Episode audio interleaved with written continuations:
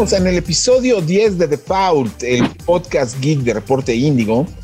Y en este programa vamos a estar platicando de una gran cantidad de juegos, algunos que estaba todo el mundo esperando cuando los anunciaron y a la hora de que salieron, pues como que no me importó.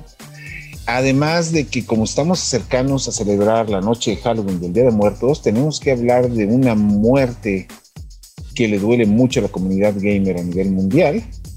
Además de hablar de un evento en el que literal del que venimos llegando y una transmisión de PlayStation que pues pues no estaba muerta, pero pues tampoco andaba este como que muy alegre que digamos. Pero pues todo eso lo van a escuchar a continuación. The Foul, el podcast geek por defecto. Aquí está la información más reciente sobre el mundo geek con Kristen Maxise, Milk y José Saucedo. The Foul, el podcast geek por defecto. Noticias. Muchas gracias por escucharnos. En esta edición nos acompaña Chris Maxis. Hola, ¿cómo están todos? Buenos días, buenas tardes, buenas noches.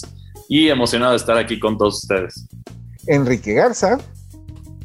¿Qué tal? Espero estén teniendo un excelente día y estén cómodos para disfrutar de este nuevo encuentro geek que tendremos ahorita. Y nuestra querida Mirk. Hola, ¿cómo están? Muchas gracias. Y pues también estoy muy emocionada de platicar de todos estos temas y que nos cuenten cómo les fue en, eh, pues en un evento y pues las recomendaciones. Venga. De esta semana. Y pues miren, para poder empezar a hablar de hablar de las notas nacionales, tenemos nuestras micro reseñas. Y yo quiero empezar con un juego que cuando lo anunciaron, volteó el internet, llamó la atención de todo el mundo. Mucha gente se desvivió porque decían que iba a estar buenísimo, iba a tener mejor red que el Super Smash Bros. y todo lo que quieran y manden. Y a la mera hora, el juego en su lanzamiento, pues llegó, lo jugaron y pues ahí se quedó. ¿Cuál es ese juego? Pues es otro de los tantos flores de Super Smash Bros. que es el Nickelodeon All Star Battle. Que lo sentí bien. Esa es el veredicto. Está bien.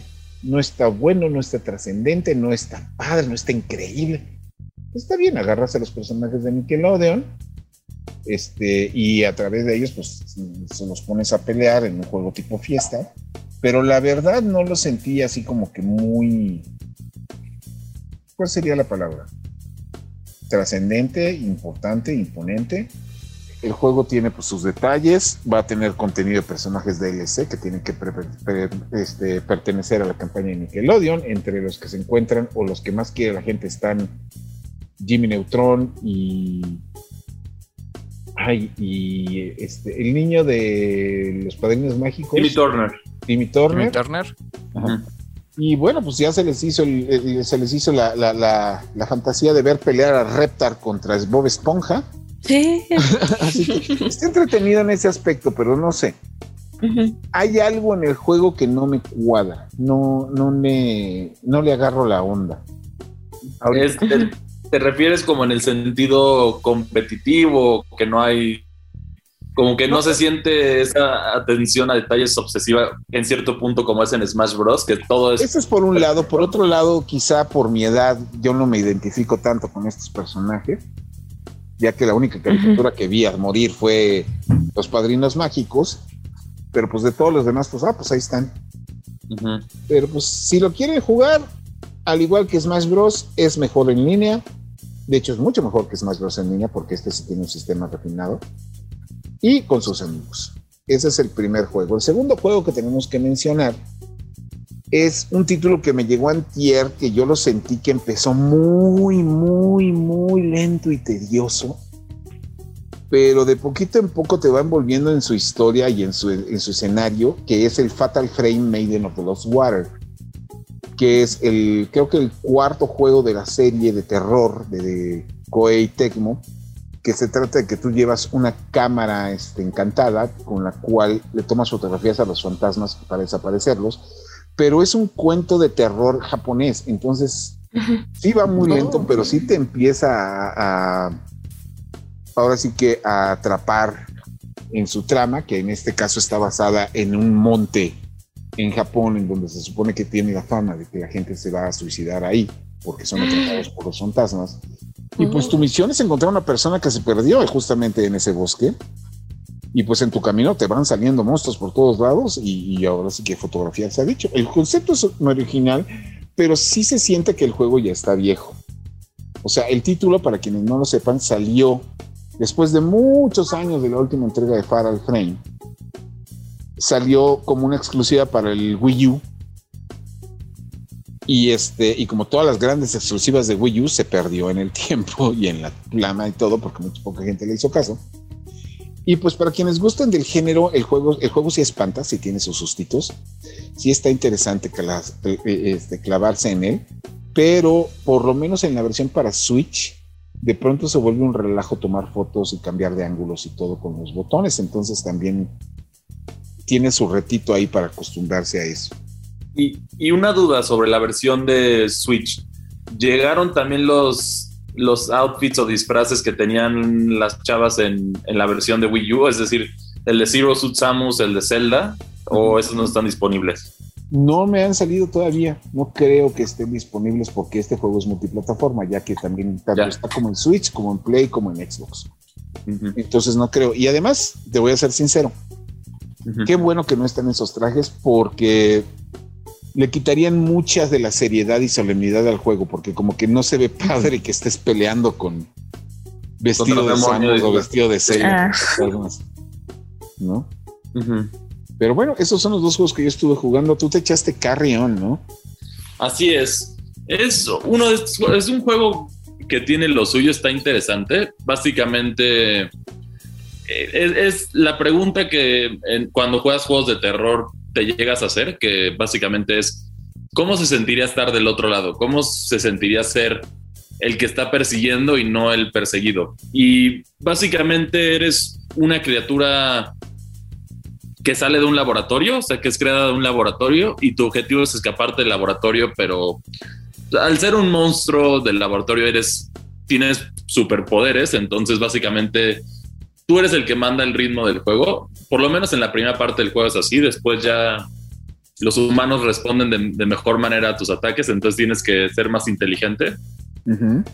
Y está muy divertido el juego. La verdad, sí, cuando tienes estos escenarios de combate, que es cómo resuelvo esto y cómo paso esto, es muy divertido el juego. Es un Metroidvania, entonces, en el sentido que, ah, tienes que encontrar estas habilidades que te permiten poder continuar en el juego. Pero el problema del juego es eres un monstruo, o sea, yo creo que va más en su realismo de lo que pasaría si un monstruo se escapara de un laboratorio, ya que una vez que acabas con todas las personas en una zona, no va a aparecer nadie, entonces a lo mejor cuando te pierdes en el mapa puede ser un poco frustrante porque no hay nada que hacer en lo que vas buscando hacia dónde ir, hasta que finalmente encuentras ese momento y puedes seguir, pero sí se detiene mucho ahí. Eso es lo único que no me gustó, pero en general está muy divertido y sí lo, sí lo recomiendo. No, pues es, está interesante. Otro juego que teníamos ahí archivado. Bueno, eran dos archivados. Otro uno que te archivaste tú, que es el Super Monkey Ball. Bueno, sí, sí, lo, había estado jugando. Es básicamente el mismo juego que si tuviste la oportunidad de tenerlo en GameCube o en las versiones de GameCube, lo vas a poder apreciar mucho porque es un, es un nuevo una nueva capa de pintura en esos juegos que los hace verse bien y se siguen sintiendo igual de, divertidos, de difíciles. Pero el problema de, este, de esta celebración de 20 años, siento que se limitaron a solo mejorar los visuales, porque no hay niveles nuevos. Sí hay, hay nuevos personajes que curiosamente hay, hay representantes de Sonic, de Yakuza, entre otros juegos, que puedes jugar con ellos como Monkey Ball y básicamente en lugar de tener las bananas, te cambian el objeto a los anillos o unas botellitas, creo que son de saque, si mal no recuerdo con Yakuza, o unas botellitas de algo. Y está divertido, pero, pero al final siento que les faltó más. O sea, como que pudieron haber hecho más con más niveles y también es que ya tenemos una sequía bastante fuerte de esta franquicia. Entonces, yo la verdad sí me hubiera gustado tener nuevos niveles, porque ya, ya, ya lo había pasado en GameCube. Entonces, al final fue sufrir en los mismos niveles, me acuerdo todos los niveles que sufro y sigo sufriendo, pero al final es lo mismo. No, pues yo no sé, el juego salió, el juego salió para todas las consolas o nomás para Switch. Este salió para todas las consolas. Para quien se deje. Y, sí, y no, creo que hasta estaba en el Amazon Luna, si mal no recuerdo. O sea, tenía, eh, estaba en un, o sea, sí, sí salió en bastantes consolas. No, pues ahí está interesante. Otro juego que tuvimos la oportunidad. Tenemos el juego, bueno, lo tengo ya archivado, pero no he tenido oportunidad de jugarlo por caos de la semana y del trabajo. Pero yo sé que Kike lo tiene y lo ha estado jugando, que es la perfecta muestra de que Marvel Comics puede hacer juegos one player y, que, mejor que sus multiplayer, que es el de los Guardianes de la Galaxia. ¿No es así? Es correcto. Sí, es una espinita que tenía clavada Square, porque con Avengers les llovió, pero pesado con justa razón por varios detallitos que ya ni vale la pena mencionarlos. Y aquí sí hay un course correction, aunque sean estudios diferentes al final de cuentas, porque este lo hace Eidos en lugar de que lo haga Crystal Dynamics, pero siguen estando bajo la sombrilla de, Square y obviamente con la bendición del señor Mouse que va a vigilar sus licencias, pero bastante puntualmente. Y te dan un juego entretenido. Los trailers no le hicieron justicia. Siento que las escenas que escogieron no son tan representativas del juego. No sé quién fue el encargado de, elegir esos fragmentos para presentarlos a público, pero ya que lo juegas, te topas con sí mucha influencia de James Gunn. O sea, es innegable que la versión cinematográfica ha permeado de una manera muy. Eh, ¿Cómo podríamos denominarlo? O sea, yo sé que quizás la versión de la historieta es muy desconocida, ¿no? Porque realmente no habían tenido mucho. Por ahí Rocket en Marvel contra Capcom 3 eh, y en el Lego Marvel Super Heroes también los podías. De hecho, salían en la escena post créditos y era cuando todos tenían un uniforme azul y eran muy diferentes a, a, los guardianes de cine. Pero ya el MCU pues llegó para quedarse y ahora todo Marvel se tiene que alinear. Aún así logran crear algo un poco propio pero no se va a sentir tan fuera del lugar. O sea, mucho de más allá del aspecto visual que otra vez no se parece a Chris Pratt, no se tenía que parecer a Chris Pratt. Pero Rocket, pues sí se ve casi idéntico, Groot se ve idéntico, eh, Drax técnicamente es idéntico y ya de su primer origen en las historietas no queda ni el recuerdo porque ya lo hicieron totalmente un alienígena. Cameo, sorpresas, pero tiene todo lo que Avengers no tuvo.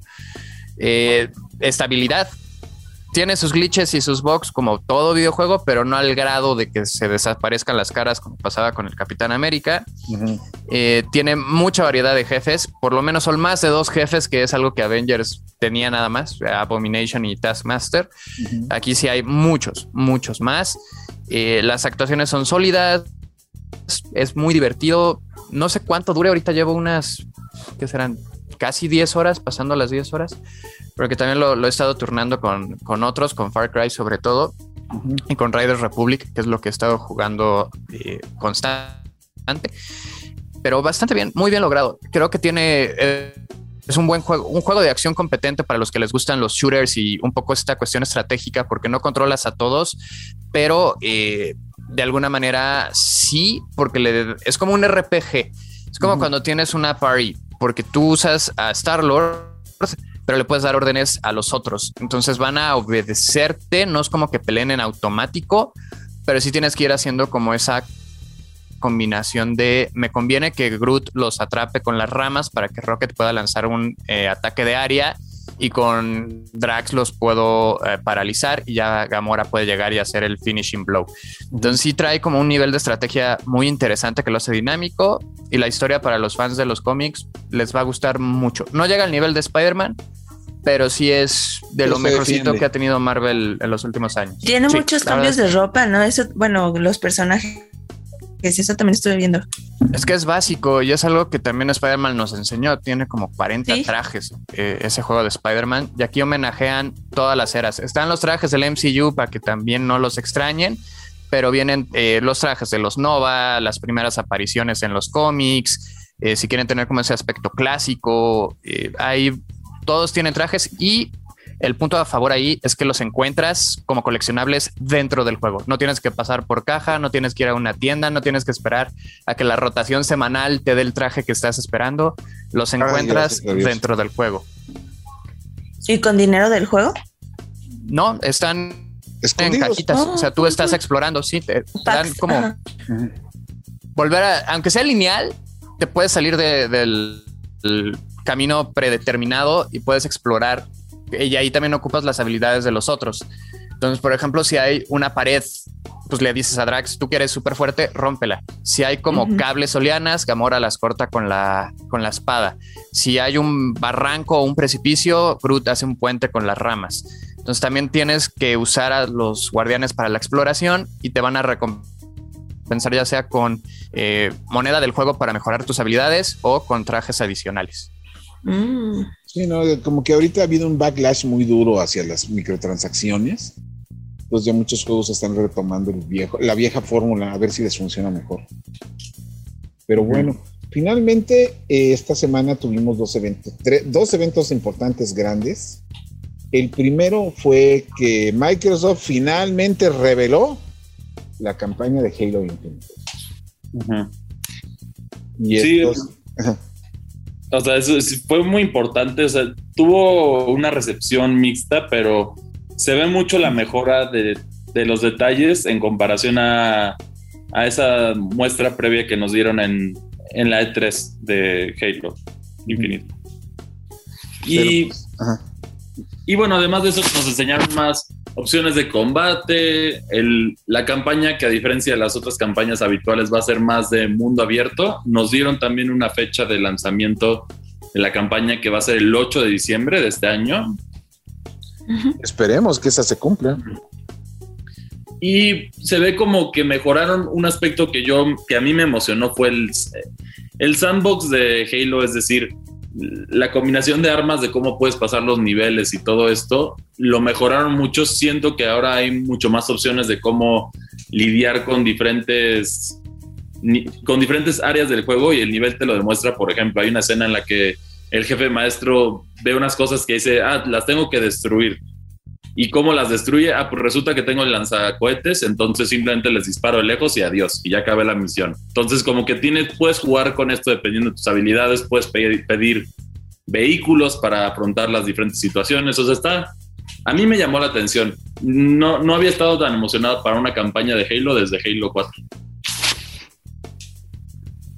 No, pues eso sería interesante a verlo, pero aunque la verdad yo creo que a la gente le va a interesar mucho más este le va a interesar mucho más el, ¿El multijugador. El multiplayer. El multijugador sí, sí tiene ese sello de calidad. Ya lo. Yo tuve la oportunidad de jugar la beta del, del juego, o sea, del multijugador. Entonces sí puedo decir que es una experiencia bastante divertida, bastante sólida.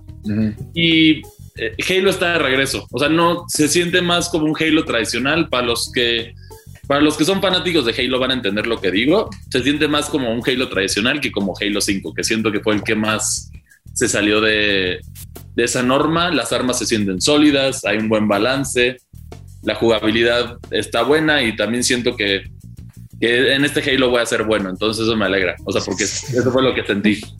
Así es. Y bueno, aparte de eso, tuvimos el State of Play de esta semana. Estuvo estuvo. Pues ahí estuvo.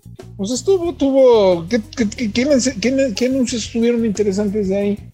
Según pues, nada más el King of Fighters con el acceso al beta. Tuvieron el, un juego que es básicamente muy parecido a Among Us, pero en tercera dimensión, o sea que es ah, o sea, es, es literal, sí, es, o sea, la idea de Among Us para aquellos que no lo ubiquen es, tienes que detectar quién es el impostor, que el impostor va a sabotear tus misiones y posiblemente matar a las personas. Y este es el concepto igual aquí. Tienes que detectar quién es el impostor y también va a tratar de sabotear la misión de los humanos. En una nave, este es como una nave de lujo, como si fuera un crucero espacial, pero este es el, concepto es el mismo. Ah, el Five Nights at Freddy's. Está el Five Nights at Freddy's que va a ser en primera persona. y un clon de Mario Kart, pero free to play. Uno de tantos. Sí, son esos y también hay un DLC confirmado para Box Snacks, así se llama. El juego de los animalitos que son comida, pero al mismo tiempo son animalitos. Ese mero, ese mero. Que nadie jugó, pero bueno, pues ahí está. Y finalmente tuvimos dos eventos también esta semana. Bueno, uno no es un evento, que más bien fue una noticia que le pegó en. fue un gancho al hígado para muchísima gente, que fue que la BlizzCon, que es la convención de fanáticos de todos los juegos de Blizzard que se organizaba anualmente en Anaheim, California, pues la del año que entra fue cancelada y acaban de decir que fue cancelada esa y las que le siguen hasta nuevo aviso. ¿Por qué? Porque según esto, este Blizzard está tratando de buscar una nueva forma de relacionarse con su comunidad, cuando en realidad yo estamos seguros que esto tiene que ver con todas las acusaciones que han recibido tanto Activision como Blizzard, porque por abajo del agua las dos compañías han estado recibiendo unos buenos golpes por parte del Departamento de Justicia de los Estados Unidos pues así, ahora vamos a ver qué va a pasar, porque usualmente en la BlizzCon es cuando veíamos la llegada de las novedades para Warcraft, para Hearthstone. Overwatch 2, que posiblemente ya está cancelado ahora. Ajá, que también no, Está, hubo gameplay hace poquito y siguen presentando nuevas skins. No creo que puedas tirar tan a la basura tanto desarrollo, pero sí tienen que ser muy estratégicos. Eh, también esta semana ya se hizo oficialmente el cambio de nombre de Jesse McCree porque estaba bautizado en homenaje a uno de los principales involucrados en el escándalo de Blizzard, entonces ya se llama Cole Cassidy. Ahí le metieron un poco de lore para justificarlo. Acaba de salir la disculpa, no disculpa del presidente CEO de Blizzard, que sí está como, pues, ¿para qué la riegas? Mejor se hubiera quedado callado. Entonces sí eh. son duros golpes a, la compañía y al mismo tiempo que empieza la beta de Diablo Immortal, entonces es como un timing medio peculiar. Eh, y se va a extrañar porque la BlizzCon era un punto de encuentro muy, muy importante para los esports. Eh, había estas campañas que iban haciendo durante el año con pistas en sus websites para que supieras quién iba a ser el personaje revelado de Overwatch. Y, se ponía, se ponía muy cotorrón, paneles con los actores de voz, te podías tomar una foto con, las armas. E, era una fiesta, la verdad es que BlizzCon vivirá en mi corazón por siempre, pero es lamentable como un desarrollador tan legendario pasa esto, ¿no? Por lo menos Konami se fue en silencio, sin armarla tanto fuera de su pelea con Kojima. Pues ya nos vamos al pachinko, ahí se ven. El último apaga la luz. Y se retiró dignamente, entre comillas, pero Blizzard sí se está. Se está hundiendo fuerte. Tristemente, sí. Y bueno, finalmente, este, como les comentábamos este, en el teaser, Chris y yo venimos llegando de la presentación en México de Age of Empires que la hicieron este en ¿cómo se llama el lugar? Valquirico Tlaxcala, que es, es un es un como pueblito que han estado construyendo en los últimos años, es reciente, que está inspirado aparentemente en la Toscana italiana y es y el enfoque es que sea medieval. Tiene muchas actividades medievales, entonces tuvo mucho sentido porque Xbox decidió hacer aquí la presentación, ya que iba la temática va como que muy de la, de la mano de, de lo que trata Age of Empires. Y ahí tuvimos la oportunidad no solo de jugar el juego, sino también de, platicar vía Zoom con dos de los más, de, los más importantes desarrolladores del equipo de Age of Empires, que en grandísimos rasgos este, nos separaron el tema en tres partes, ¿no, Chris? Sí, así es.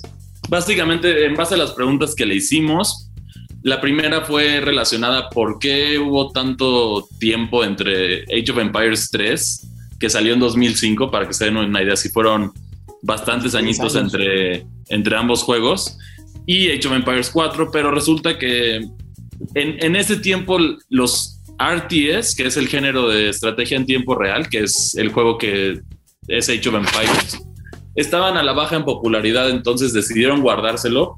Y luego llegó un nuevo equipo que, que tenían la pasión y querían desarrollar de nuevo el juego, entonces le dieron una segunda oportunidad a Age of Empires y gracias a eso ya lo tenemos.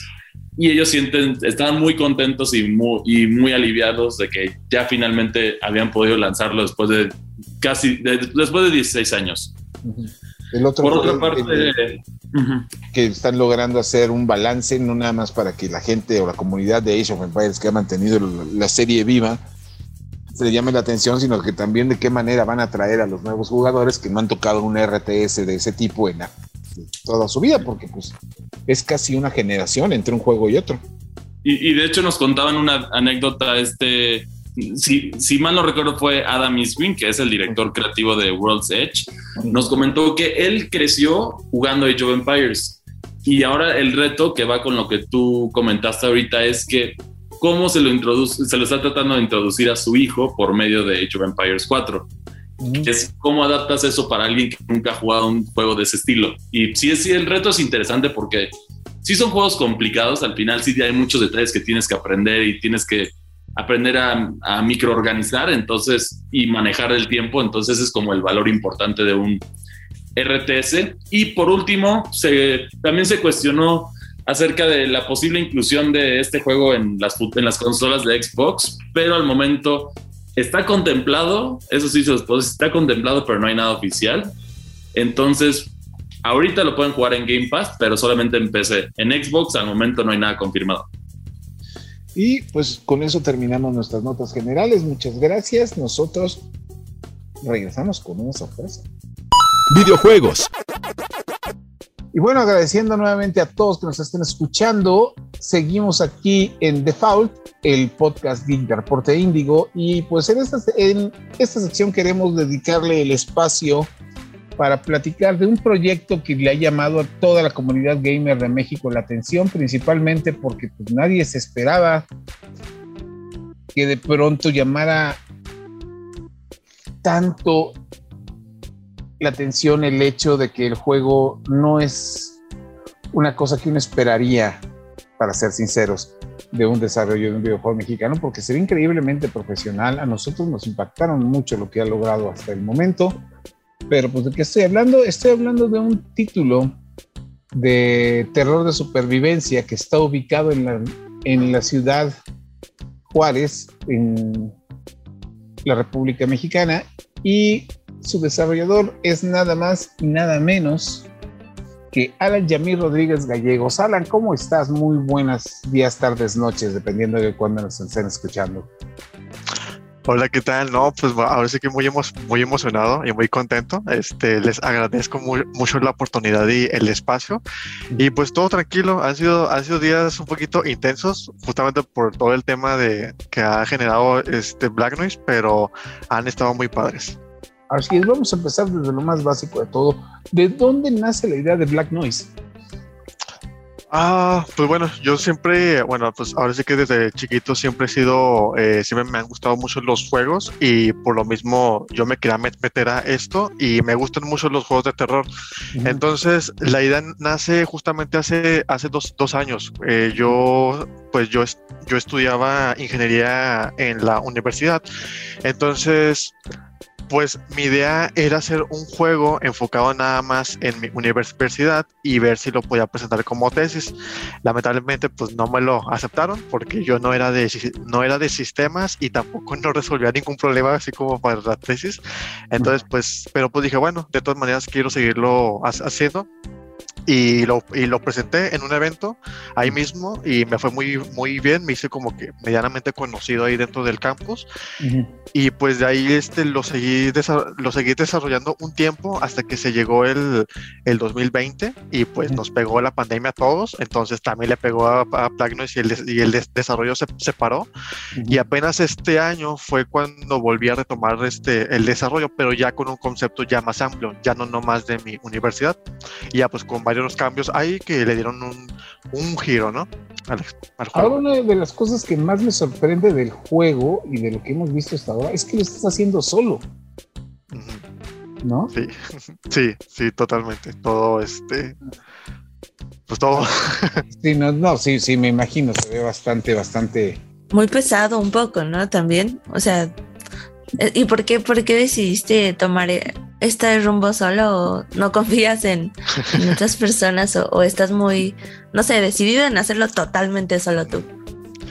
Fíjate que, bueno, cuando lo comencé a hacer, este, pues era porque Ah, al principio yo le llegué a platicar así a varios amigos y compañeros, oye, mira, tengo esta idea, bla, bla, bla, bla, y pues le típico, ¿no? De todos, oh, estoy un genial, sí, vamos a hacerlo y que quién sabe qué. Ah, y, ya, ya y ya cuando empiezan a ver, pues, la friega que es, ¿verdad? Este, pues, mira, hay que aprender esto. Yo ya, yo ya, ya sabía, ciertamente Ujú. yo ya tenía conocimientos, pero este, ellos no. Y cuando Ujú. les este, decían, pues, mira, métete a esto, que quién sabe qué, ya, ahí era cuando todo el mundo desaparecía. Este, Sí, es cierto. El compromiso, ¿no? Exacto, sí, es que sí es un compromiso muy grande y no nomás compromiso, o sea, también ne- necesitas tener muchos conocimientos muy técnicos que a lo mejor much- mucha gente no, a lo mejor no está dispuesta a- exactamente o no está dis- dis- dispuesta a aprender tampoco. Entonces sí, sí es un poco pesado como mencionas. Sí, no es ahí cuando te das cuenta que hacer un jueguito no es cosa de nada más Exactamente, ponerse a, a- a dibujar en la computadora, como decían Ajá. antes, ¿no? exactamente. ¿Y cuál es el, ahorita de cuenta, hasta ahorita, este, pues, antes de cualquier cosa, sí es un juego de terror, sí está ubicado en Ciudad Juárez, Chihuahua, pero ¿de qué se trata? ¿O pues tienes mira, el proyecto también esa parte como que todavía muy... mm, no, sí tengo ya una, una, premi- una premisa, este, y estaba basado un poquito en algo que está pasando aquí en Juárez. eh, pues bueno, Juárez es muy conocido por ser una ciudad manufacturera muy industrial y entonces algo, algo que se está haciendo, que, que se, se está llevando a cabo es que el gobierno está colaborando con empresas grandes como Microsoft, como Google o Nvidia, porque existe un plan a futuro de que Juárez sea un polo tecnológico de- dentro de México por el hecho de, de estar en frontera, tratar como de tener esa, esa ven- ven- ventaja. Entonces hay cosas como el Centro de, de- Inteligencia Artificial, se acaba de inaugurar el, el- el- el Technology Hub. Entonces tomando esa idea como base de que en algún futuro podría darse el caso de que Juárez fuera una, una, una ciudad muy, muy tecnológica, es que creó el concepto de Black Noise, en donde en un futuro se crean dos, dos entidades, que una es la CID, que es la, la Secretaría de Innovación Tecnológica, y la SEGMET, que es el Departamento de Seguridad Médica. Entonces, estas dos este, entidades crean un implante ya- eh, llamado el Nervolink. El Nervolink lo que hace, pues, es un implante que se, que se pone ahora sí como que en el centro de todo el cuerpo para poder asi- asistir de manera este, a todos los sistemas vitales del cuerpo humano, por de- decirlo de alguna manera, para que la gente pueda mejorar su calidad de vida y de salud. Entonces, pues Juárez es la primera ciudad, es la, primera ciudad piloto por el hecho de estar en, en frontera. Entonces, por dos años todo funciona. O sea, realmente aquí no hay truco de que la empresa malvada ni nada de eso. Todo funciona como debe ser. Pero después, en un, en un cierto día, ocurre un evento de que cae un meteorito en, el- en las afueras, en el desierto de Ciudad Juárez.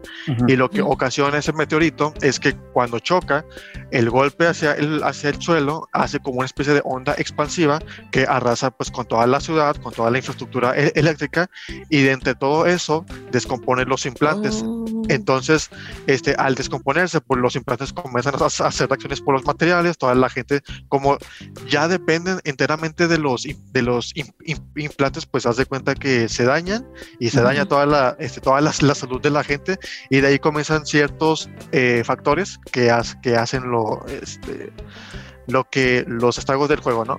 Entonces es más como este tema de qué pasaría que, me que parece ser un, escesa- un, un es- un escenario que podría suceder, que, qué pasaría si ya en un, en un futuro nuestra vida depende ya enteramente de un aparato. Wow. Entonces, o sea, ¿cuáles son los peligros? No? O sea, porque se oye bien fregón, ¿verdad? Que, ah, pues todos vamos a ser me- este, mejores, que si las aumentaciones como por ejemplo en Deus Ex, pero ¿qué pasa cuando la tecnología falla? Entonces, va más por ese lado. Y, es- y el porcentaje del juego que llevas hecho, como cuánto dirías que es? Híjole, ahí sí está complicado, mira, sí está, sí está muy early todavía el desarrollo, a lo mejor podría decir un 30, 40%, Mm, Pero pues, Cool. que es un avance, ¿no? Pues sí, este, pero sí va a estar este, tardado a, pasar el otro 60. Sí, no me imagino. Oye, las voces que escuchamos en, en el prototipo este, que tienes ahorita en línea, ¿quiénes son? Pues mira, este, las voces, una de, de, de ellas es de una chica que no es de, bueno, que no es de aquí de donde vivo, es de Querétaro, que se llama Mary Morph. Ella es una creadora de contenido en donde la pueden encontrar en, Instagram y en, y en, TikTok. Me parece que tenía el canal de YouTube, pero pues ya creo que no lo tiene. Se llama Mary Morph. Ella es la voz de la protagonista de Abigail está la voz de Jorge, ahí sí quiero hacer una aclaración porque la gente sí la ha visto como que muy alarmada. Esa voz es, es mía, pero no es porque se vaya a quedar, sino es porque era algo que tenía que hacer como que, en, o sea, tenía que salir. Entonces, pues fue, fue, así como que, ¿sabes que Pues yo me la viento porque ya no hay tiempo. Tenía, yo estaba preparado. ¿Mande? Placeholder. Ajá, exactamente. Entonces, este, o sea, yo no soy actor, yo no, no soy nada. Eh, entonces, la voz de Mary, esa sí está todavía como en sí, sí o sí no, pero eh, lo que se está haciendo ahorita, todo el trabajo que se vio allí en, la, en el demo con respecto a las, a las voces fue algo que se hizo así como en, pues sabes qué, pues vamos a, hacerlo así mientras y luego ya vemos exactamente cómo queda todo el, el roster. Entonces, la voz es de Mary, la otra voz es mía, pero digo, a mí no me tomen en cuenta porque yo no voy a quedar en el corte final. Así es. Oye, y el proyecto fuera de que está ubicado en Ciudad Juárez, que está en español, este, ¿qué más lo caracterizaría como videojuego mexicano?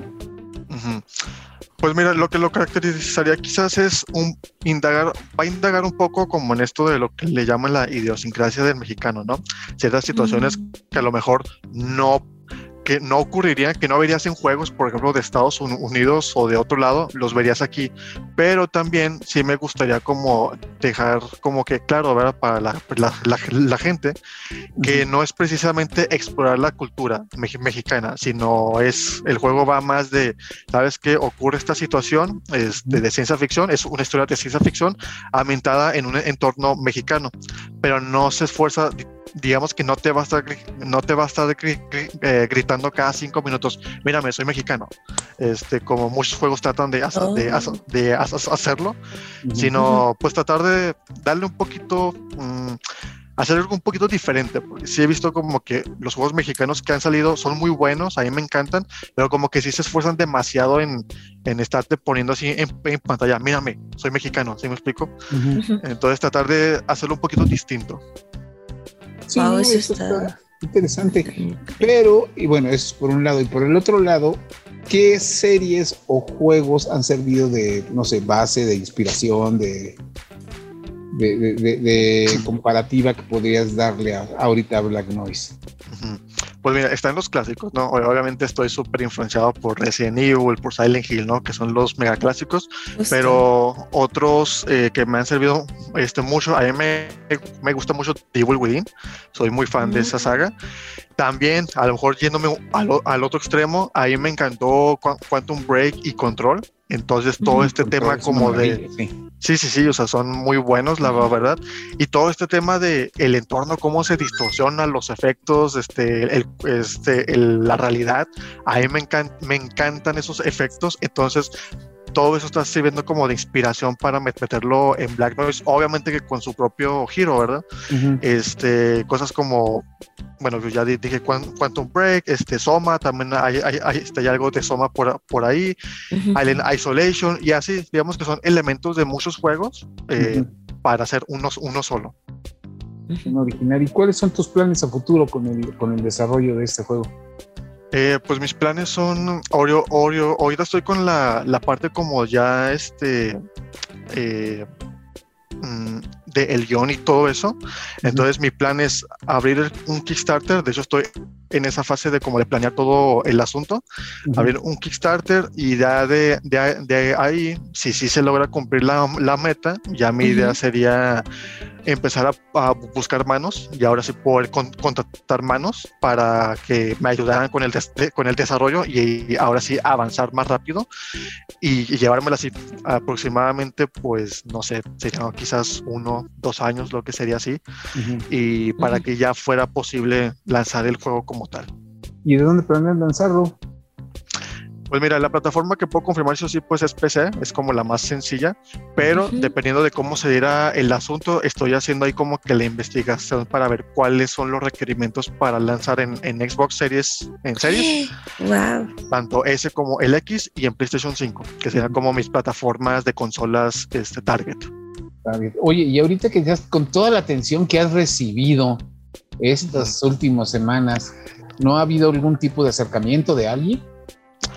Ha habido acercamiento de varias como entidades, pero no precisamente del gaming, eh, sino como oh. inversores y eso. Y pues como no me quiero ir por, por, por, esa vía, o sea, de inversiones por empresa, este, como que no les estoy haciendo mucho caso, pero pues sí, yo esperaría que si el juego sigue llamando más la atención, a lo mejor me fuera más fácil a mí acercarme a estas empresas, a Microsoft y a Sony, para ver si pues puedo tener un poquito más de atención y que no sea pues un completo desconocido.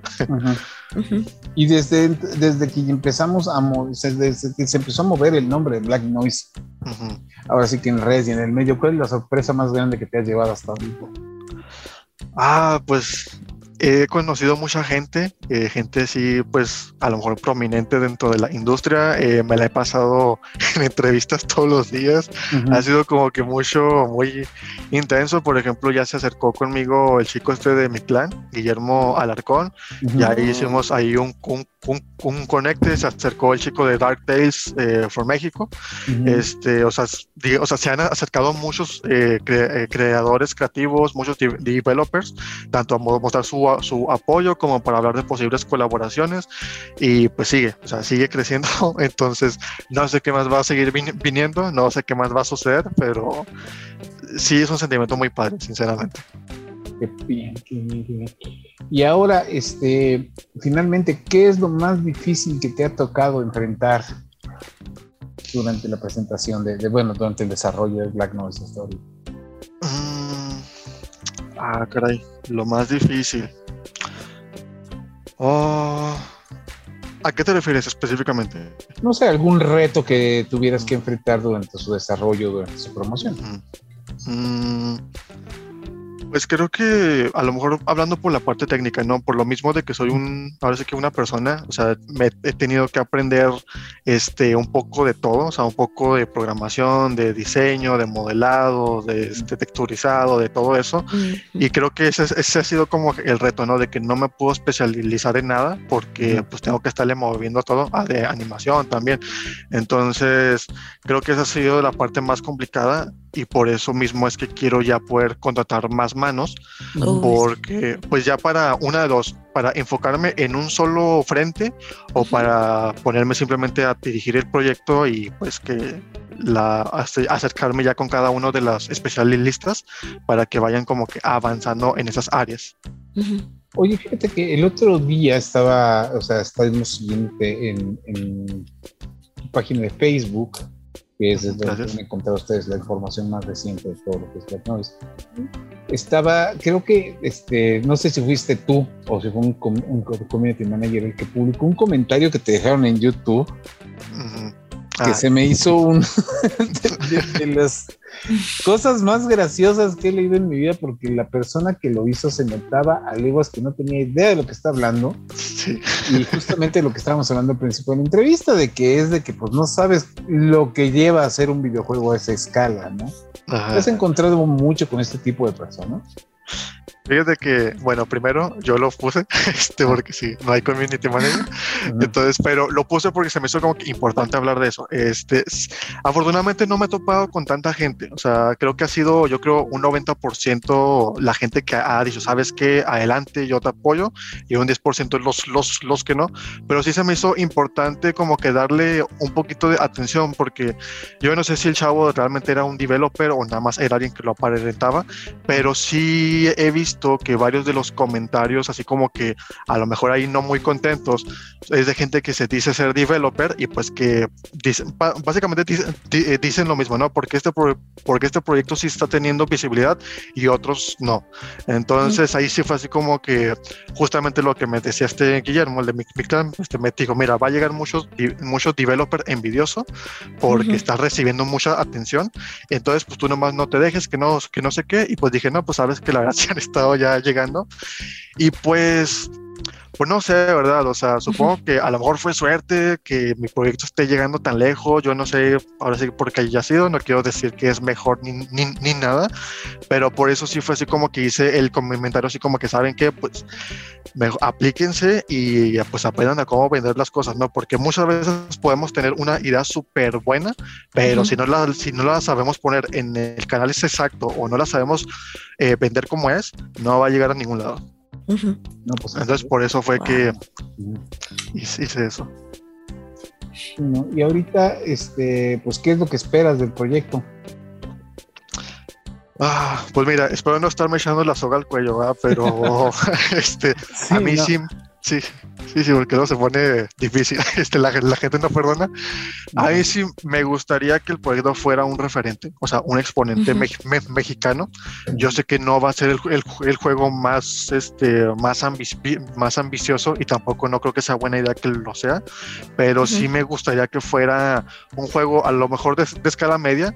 Eh, seguiría siendo un juego indie, pero quizás un poquito más allá, sin llegar a ser un, un triple A y que fuera un referente y una inspiración para mucha gente. O sea, que diga, sabes que, mira, es este, se pudo hacer esto, yo quiero hacerlo eh, también y que les, les sirva a tanto a developers que ya trabajan como a gente que quiere iniciar, quizás hacerlo a que a, llevar sus proyectos un poquito más allá y que no se queden nomás en la escena indie de nicho porque Aquí en México hay un problema y es que la gente no le hace caso a, los indies así pequeñitos, por justamente quieren ver AAA así como es. Entonces, a lo mejor subirle un poquito más a las producciones, y es, muy complicado, a mí me, consta, pero con esfuerzo creo que sí se puede. Entonces, ese es como que lo que yo esperaría de Black Noise. Digo, espero no estarme echando las, las, la soga, este, y que no salga nada, pero ese es lo que yo esperaría. Va, oye, pues muchísimas gracias por habernos acompañado y pues mucha suerte. A nosotros nos gustaría, pues ahora sí que invitarte cuando ya tengamos el proyecto un poco más avanzado o también cuando abras tu propuesta en Kickstarter para poder platicar no nada más de lo que se quiere hacer, sino de las recompensas y toda la planeación a corto y largo plazo, ¿no? Sí, sí. Sí, sí, no, pues ahora sí que, este, claro, claro que sí, cuando esté, pues ahí les hecho un mensajito y, muchas gracias por la invitación y, el, y el espacio. Perfecto, mano. Bueno, pues a todos los demás, a todos los que nos están escuchando, muchísimas gracias. Nosotros regresamos. Entretenimiento. Y bueno, señores, ahora ya saben ustedes que viene un videojuego mexicano de terror que está inspirado en Resident Evil y Silent Hill. Pero eso no, solo, no es lo único, sino que ahora también nosotros tenemos que platicarles con ustedes de nuestras recomendaciones. Así que Milk, para este fin de semana que es Halloween y Días de Muertos, ¿qué nos recomiendas ver? Pues bueno, yo les quiero recomendar animes, unos animes ahí para pues que estén en su casita y pues pongan, pongan ahí como, como todos estos eh, tipo de contextos, ¿sabes? Ahora por las fechas. High School of the Dead es un anime que tiene mucho fanservice, de hecho, si les gusta, tiene sus toquecitos ahí como de humor, pero eh, pues es bastante sangriento y pues se trata de zombies, ese lo recomiendo mucho. Otro se llama Another, que la verdad la trama también está bastante interesante, es un mundo tipo post-apocalíptico y bueno, Dead Note, ese pues es un clásico bastante bueno. Y uno que no recordaba este, en su nombre, se llama Ghost Hound. Ese está en Netflix. Ahí yo lo conocí y me gustó muchísimo porque trata un poquito de esta parte de las eh, viajes astrales y de almas y no sé, está muy interesante. Más que, más que de miedo, te atrapa por esa parte de, de pues sí, de la trama. Esas son mis recomendaciones. Nada más no vean Dead Note, pero la película. Ay, no, no. Porque esa no es terror, eso es comedia involuntaria. Y malísimo. Y bueno, yo les traigo recomendaciones de juegos de terror. Para, empezar, si no lo han jugado, que sabemos que es uno de los posibles ganadores del juego del año, por favor vayan y prueben Resident Evil Village. Es un juego que está genial, muy divertido, está disponible en PC está disponible en, Xbox y en PlayStation. Está disponible en esas tres. Bastante divertido, tiene sus momentos de terror. No, es tan, no da tanto miedo como Biohazard, como su, su antecesor, pero, pero te va a dar sus suficientes sustos. Si no me creen, esperen a que lleguen a la mansión Beneviento y van a ver lo que es bueno. Esos, esos lapsos están, o sea, no, había estado tan tenso en un juego desde, yo creo que desde Outlast, la verdad. Y bueno, también otra recomendación, si no han jugado Outlast, siempre es la vieja confiable, da mucho miedo, tienes Amnesia también, que es juegazo.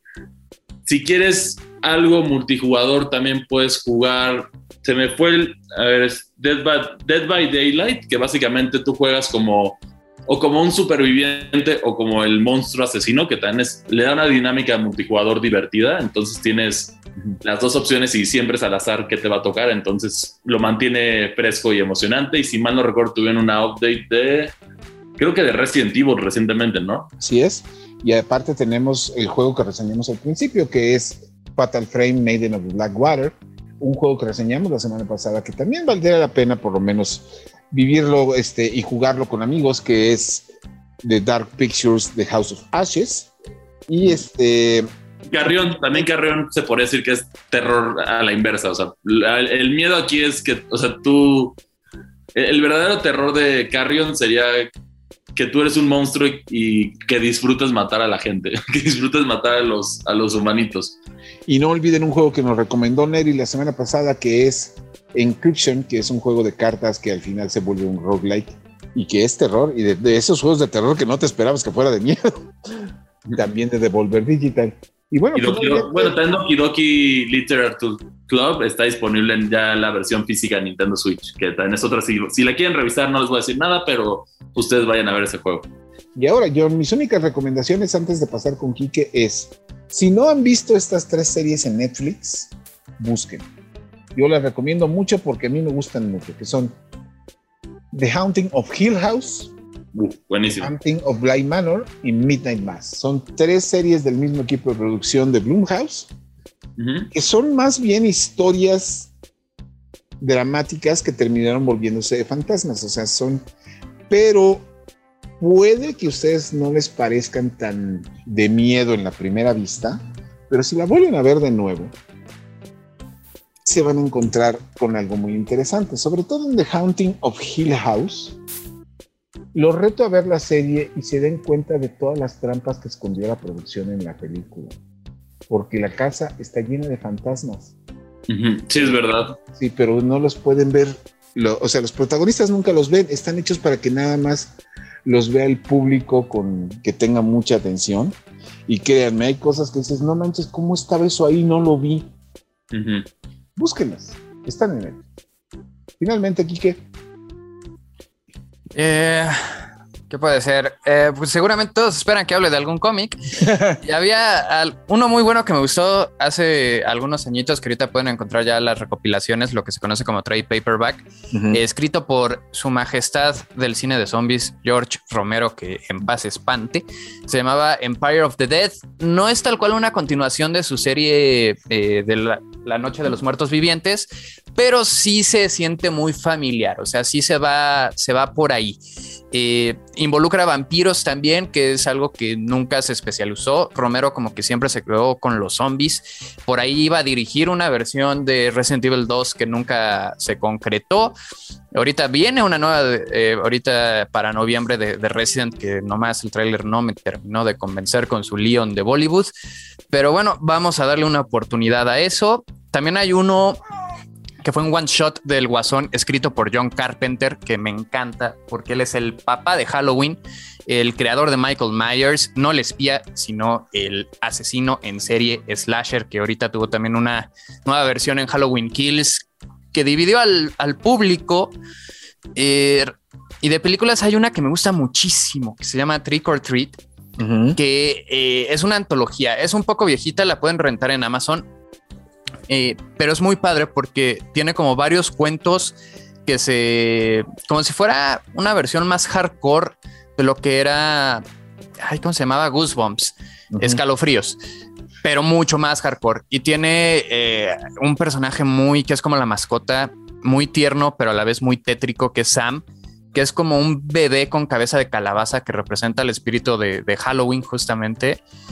Y es muy buena. Tiene su eh, un poco eh, de gore para los que no aguantan mucho la sangre, aunque sea ficticia. Si tiene un poquito de gore. No llega al torture porn como puede ser Hostal o So, pero está, está buena. Y si quieren una clásica, clásica, que es el, el origen del slasher, la masacre de Texas. No tiene gore, no tiene sangre, pero tiene un diseño de producción bárbaro. La original, claramente, la de los setentas. Así es. es brutalmente hermosa. Y bueno, también tienes Fear Street. Fear Street también, las de Fear Street están divertidas, las tres que son del... Seis orotas. Y del mismo escritor de Goosebumps, que era como su serie como para un poquito más adultos, para los que no eran tan niños. Y están divertidas, esas están disponibles en Netflix, ya están disponibles la 1, la 2 y la 3. Si quieres pasar el rato y también, como tú he dicho, súper recomendación la otra de, de Trick or Treat, muy divertida. Así es, y bueno, pues nosotros por esta edición de The Faud nos despedimos, les agradecemos mucho que nos hayan escuchado. Recuerden seguirnos a través del hashtag de Indigo Geek en las redes sociales de Reporte Indigo y en nuestras propias redes sociales como Indigo Geek. Este, ya tenemos, toda la semana que viene vamos a tener streams con Chris y con Milk, solo que ahora Milk ya estás a la una y media, ¿no? Sí, a la una a la una de la tarde. Y entonces vamos a estar, muchos de los juegos que vamos a estar presumiendo esta semana los van a poder ver a Nosotros, muchísimas gracias por escuchar The Foul. Y bueno, pues, como dice Mil, no se pixelen. Nos vemos. Bye. Esto fue The Foul, el podcast geek por defecto.